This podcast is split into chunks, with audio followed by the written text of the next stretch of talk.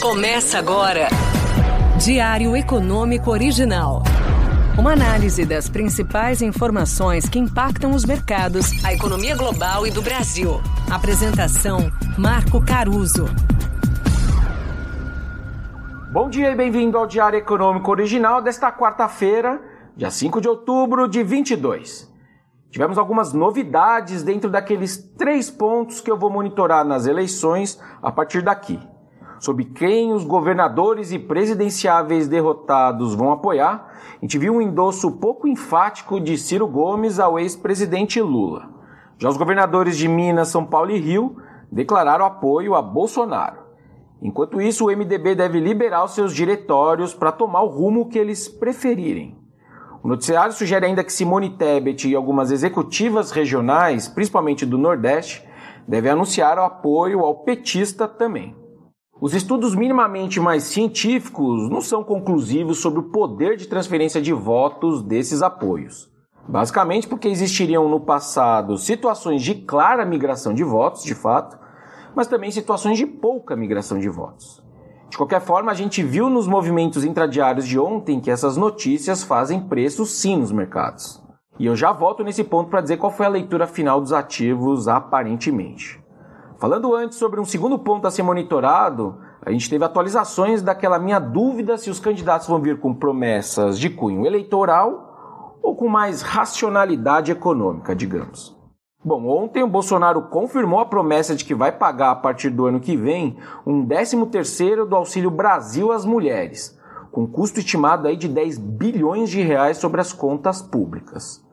Já do lado da campanha do PT, o ex-presidente do Banco Central e gestor de recursos, Armínio Fraga, disse ao jornal Estado de São Paulo que desistiu de votar nulo e que vai apoiar Lula no segundo turno. Bom, mas como isso tudo somado se traduziu nos ativos aparentemente? No fim do dia de ontem, a bolsa e o dólar fecharam num grande 0 a 0, com os juros futuros também se acomodando perto da estabilidade. Agora, se a gente comparar isso com o bom ambiente externo, então a leitura final é de que essas notícias foram net negativas, sim.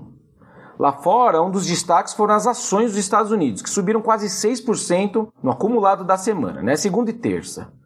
Aliás, com esse rally global, aquele desempenho excepcional dos ativos brasileiros de segunda-feira acaba ficando bem menos impressionante quando a gente olha justamente essa janela de dois dias. Bom, dois eventos ajudam a explicar esse externo positivo.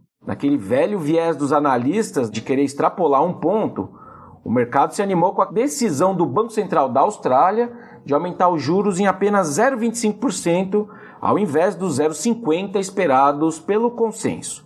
Bom, a esperança da turma é de que isso diga alguma coisa sobre os juros globais em geral e sobre os juros americanos em particular. Basicamente, a pergunta que os investidores se fizeram ontem foi: se já é juros menos altos na Austrália, com o perdão da expressão, já é menos juros no resto do mundo também? Eu acho que não, porque a inflação está ficando menos global e mais local, já que a preocupação pelo mundo é com os preços de serviços, um fenômeno tipicamente doméstico. Bom, mas aí a animação dos mercados se consolidou quando o número de vagas de emprego nos Estados Unidos caiu lá em agosto para 10 milhões, abaixo das expectativas dos economistas e também abaixo dos números anteriores que eram acima de 11 milhões. Bom, nesse ponto, certamente o meu amigo e ouvinte do podcast, o Leandro Pão, vai me questionar mais uma vez. Uai, mas por que a bolsa acaba gostando de menos emprego? Bom, a resposta é que o contexto importa. Obviamente que, per se, é melhor para uma economia mais emprego do que menos emprego.